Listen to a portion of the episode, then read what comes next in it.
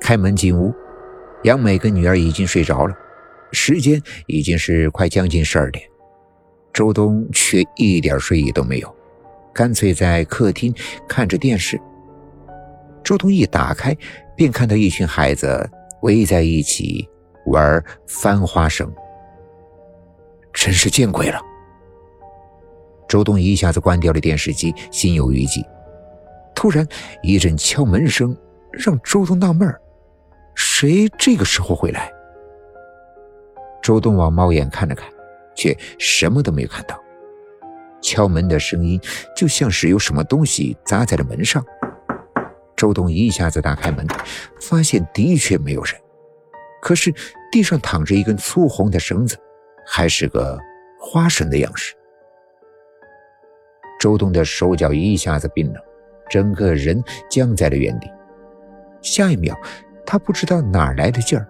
将绳子捡了起来，一把从楼梯处的窗口给扔了出去。有多远滚多远！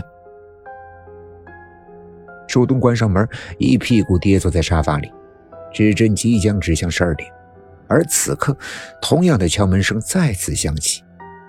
周东抬起头，双眼布满了血丝，起身从厨房拿了把菜刀往门口走去。他不管究竟是谁在装神弄鬼。一会儿，通通让他们下地狱。猛然打开门，周东一把将菜刀挥了出去，一阵乱砍，可是依旧却什么都没有。脚底下依然是刚才的那段粗红绳子，却是换了个花绳的样式。你在干嘛？一个声音从身后响起，吓得周东跌坐在了地上，喘着粗气，目光呆滞的。看着他身后的杨美，嘴角不停的抽搐。美美，他他他来了，来找我了，他他回来了。杨美皱紧了眉头，看着地上的红绳子，还有菜刀，还有失了魂的周东。他当然知道周东口中所说的是谁，可是他从来不信什么鬼神之说，那些呀。都是自己吓唬自己。哎，瞎说什么呢？我扶你进来。杨美上前扶起了下软的周东，进厨房帮他倒杯热水。手腕上的金镯子碰到台上发出声来，让杨美停下手里的动作，若有所思的咬了咬嘴唇，慢慢的露出笑来。周东到了早晨才有的睡意，一晚上他都不敢睡觉。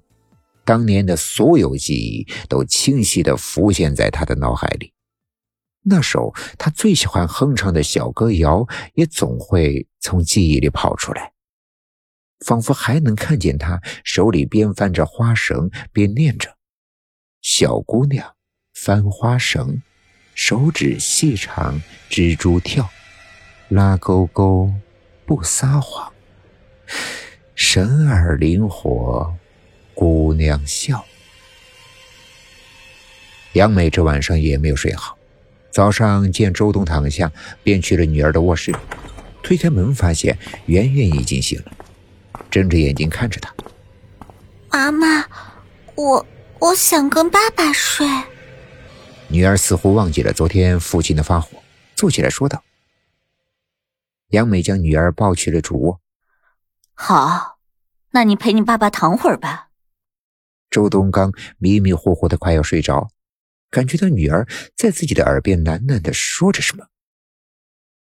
嗯，圆圆怎么了？周东搂住女儿靠近自己。小姑娘翻花绳，手指细长，蜘蛛跳。女儿稚嫩的声音清楚的在他的耳边响起。周东立马清醒过来，一把将女儿推开。只见女儿坐在床上，对着他笑，一边手指灵活的翻着花绳。鲜红的绳子顿时让周东的全身的血液都凝固了。他张着嘴，却什么声音也发不出来。女儿直勾勾的看着他：“你说过陪我玩大花绳。”爸爸。周东听到这话，疯了似的把女儿推倒在了地上。滚开，滚开！不要找我，不要找我呀！杨美冲了进来，立马抱起了女儿，将红绳子塞进了自己的口袋，检查圆圆的伤口。周东，你发什么神经啊？圆圆都受伤了。说着，便匆匆地抱着女儿去医院检查。